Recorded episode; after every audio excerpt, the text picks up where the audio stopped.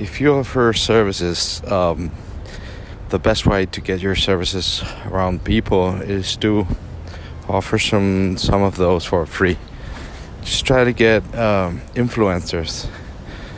uh, to sh- offer your services by giving giving free free offers and free services to them, so they can get a they can get a nudge of what you of what you do, what you offer, and then they might even become your ambassadors and offer your products on their social media or any other communication that they do with their following base.